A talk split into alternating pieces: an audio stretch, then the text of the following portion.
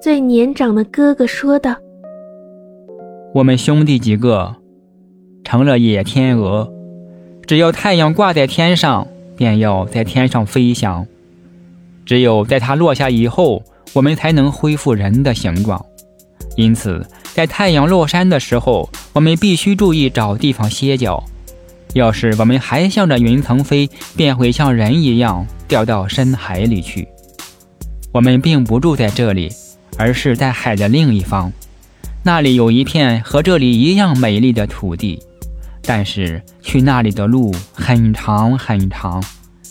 我们必须飞过大海，这片海路上找不见岛屿，只是在海中间有一块突出的礁岩。礁岩只能容我们一个挨一个的坐在上面休息。要是海浪很猛，水还会从我们头上泼过。不过，我们还是感谢上帝给我们这么一块椒盐，我们在上面恢复我们的人形，休息过夜。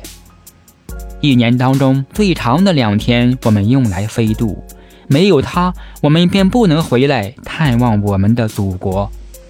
因为一年当中，我们只能回到我们亲爱的家园一次，我们只能在这边停留十一天，飞过这一大片森林，从那上面我们可以看到我们出生的地方，我们的父亲居住的王宫，看到那高高的教堂钟塔，我们的母亲便葬在那里。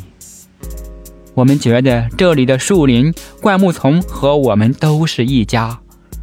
野马在平原上奔驰，就像我们小时候看见的那样。烧炭的老头唱着那些我们小时候跳舞的老歌。这里是我们的祖国，在召唤我们。我们在这里发现了你，亲爱的小妹妹。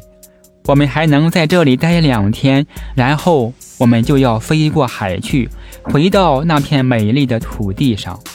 可是那里并不是我们的祖国，我们怎么才能把你带到那边去呢？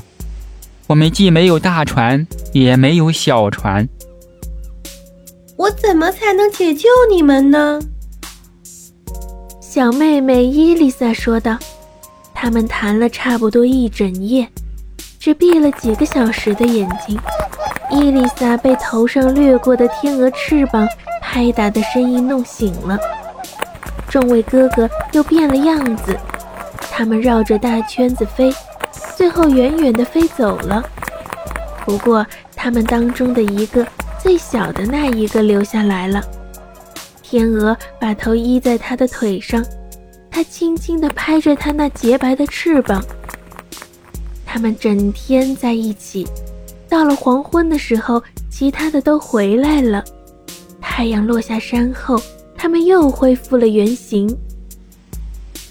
明天我们要离开这里了，要经过整整的一年，我们才能再回来。可是，我们不能就这样离开你。